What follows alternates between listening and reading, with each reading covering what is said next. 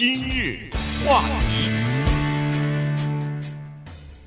欢迎收听由钟讯和高宁为您主持的今日话题。下星期二呢，这个 FX 啊，它有一个电视剧啊要推出来了。那么这个电视剧呢，涉及到的是我们这个年代的呃一直持续谈论的一个话题，就是克林顿。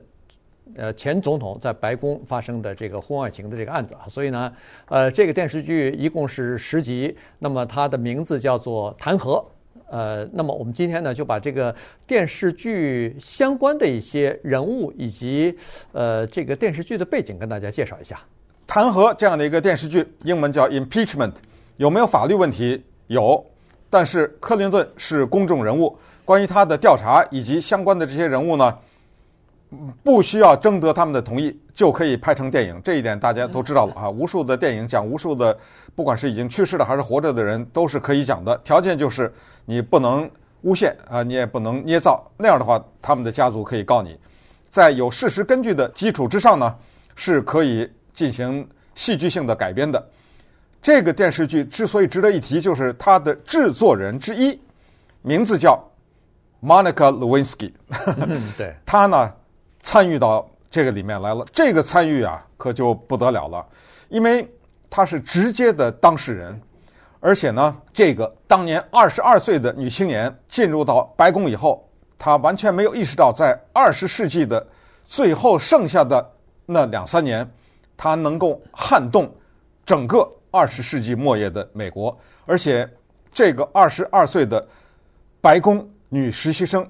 成为一个全球瞩目的传奇性的人物，中国的乡村的老太太有的都知道她是谁，那她就可以知名度大到这样的一个程度，所以这个十集的电视剧就值得一提。再加上呢，他的导演和制作人叫做 Ryan Murphy，这个之前我们在节目当中给他介绍过他的另外的一套戏，叫做 The People vs.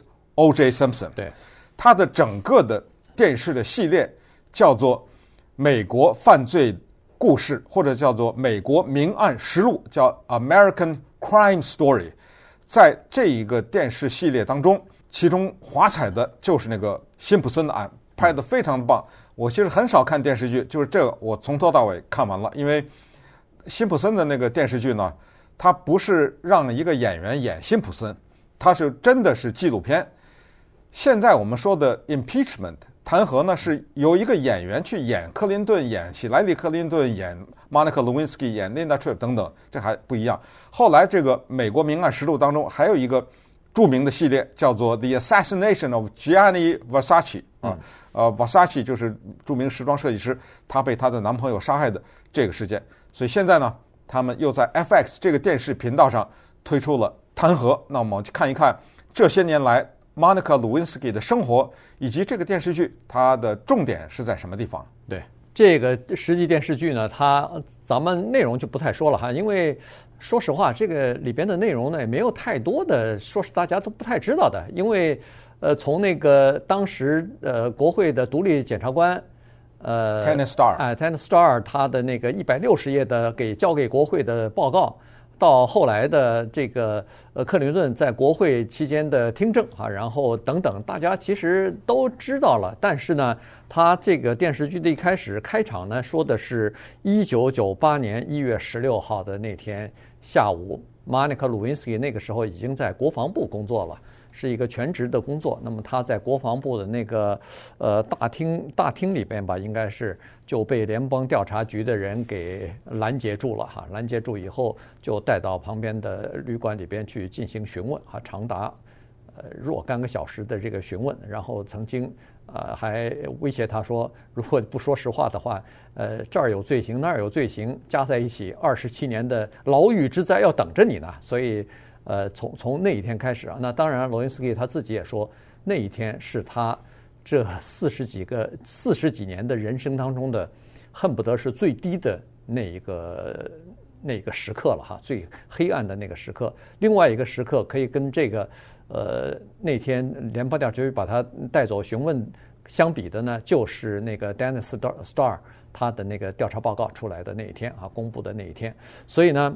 在这个电影当中呢，他就有这么的这样的情格情节。顺便说一下，当时对呃克林顿提出弹劾关键的一点呢是，呃有另外的一个女性叫做 Linda Tripp，她呢和鲁温斯基呢是原来是好朋友的，他们两个人有的时候私下呢会聊一些呃闺蜜才说的一些话，就没有想到这个 Linda Tripp 啊，在没有通知鲁温斯基的情况之下。她秘密的、私下的，把他们两人之间私下的对话、闺蜜的对话，录了差不多二十个小时，然后这些东西呢，就作为法庭的证据了。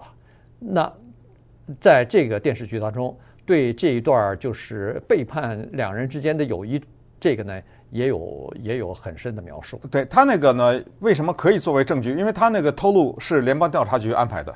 这个电视剧十集实际上挺短的，对于这么大的一个历史事件来说，如果你要展开的话，去探索克林顿的夫妻关系啊，他之前一些花边的新闻啊等等，那十集是不够的。所以呢，他把这重点呢放在了四个女人的身上。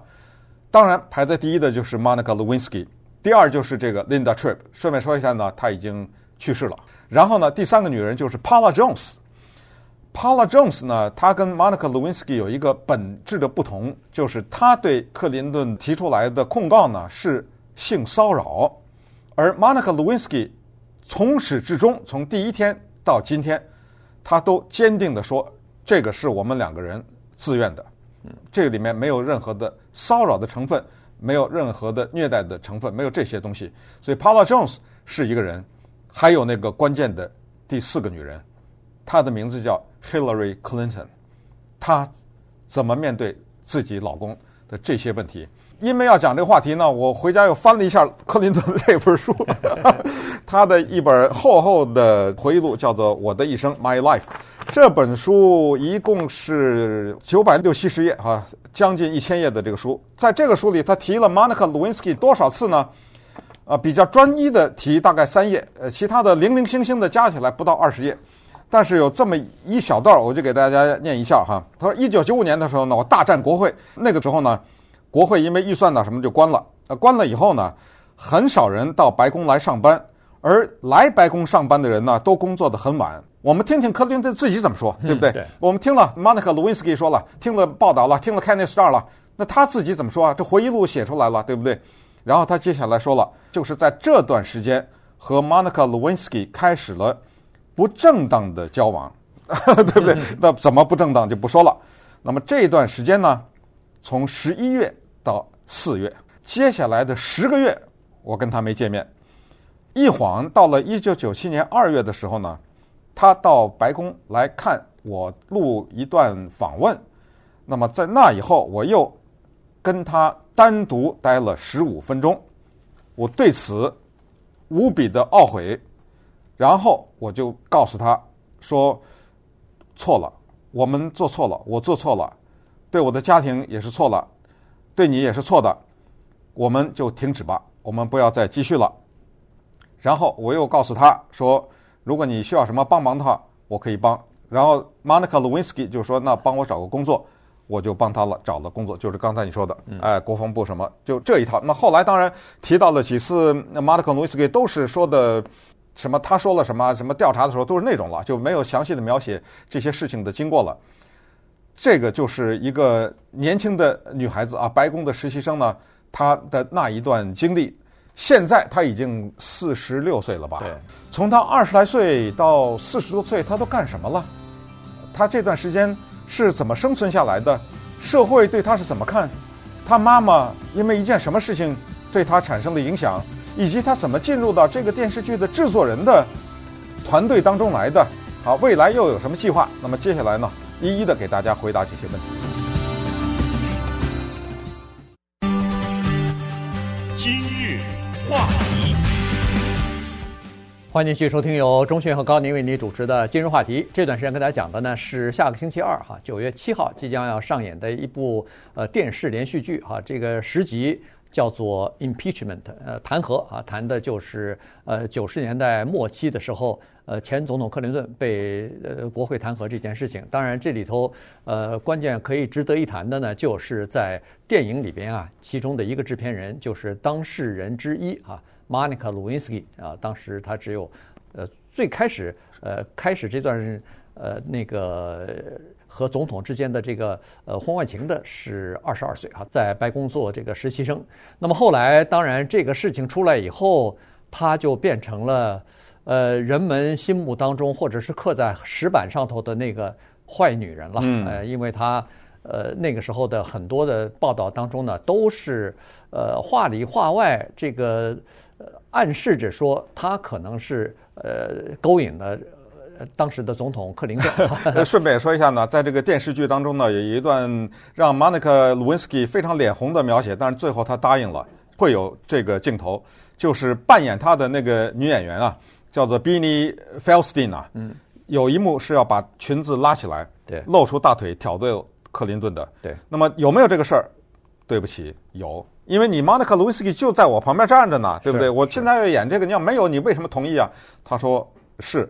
我是撩着裙子，把大腿露出来挑逗总统来着，要不要加到这个戏里？那导演编剧说要加，他说那那那就加吧，你知道吗？他为了保持这个真实性嘛，对不对？对，对，好了，那其实他自己在后来呃写的传记里边也好，在这个电影他呃在电影之后接受采访的时候也好，他说我在年轻这么年轻的时候犯了这样的一个错哈，那么其实他在生活当中付出了非常惨重的代价。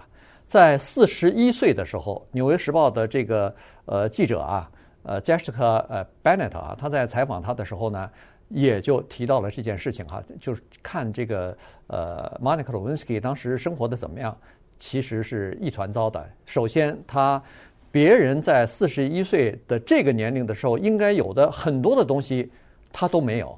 首先，他没有一个固定的住所；其次，他没有自己的家庭。然后没有一个收入的来源，嗯，找不着工作，呃，最后呢，就是他实际上是一个非常怎么说，就是非常孤独，他对整个的朋友啊、信任啊，全部丧失的这么一个人，因为他被那个他认为是被 Linda Tripp 给出卖了哈，那肯定是出卖了，这个是百分之百的，对，所以在这种情况之下呢，他你看他他也想过。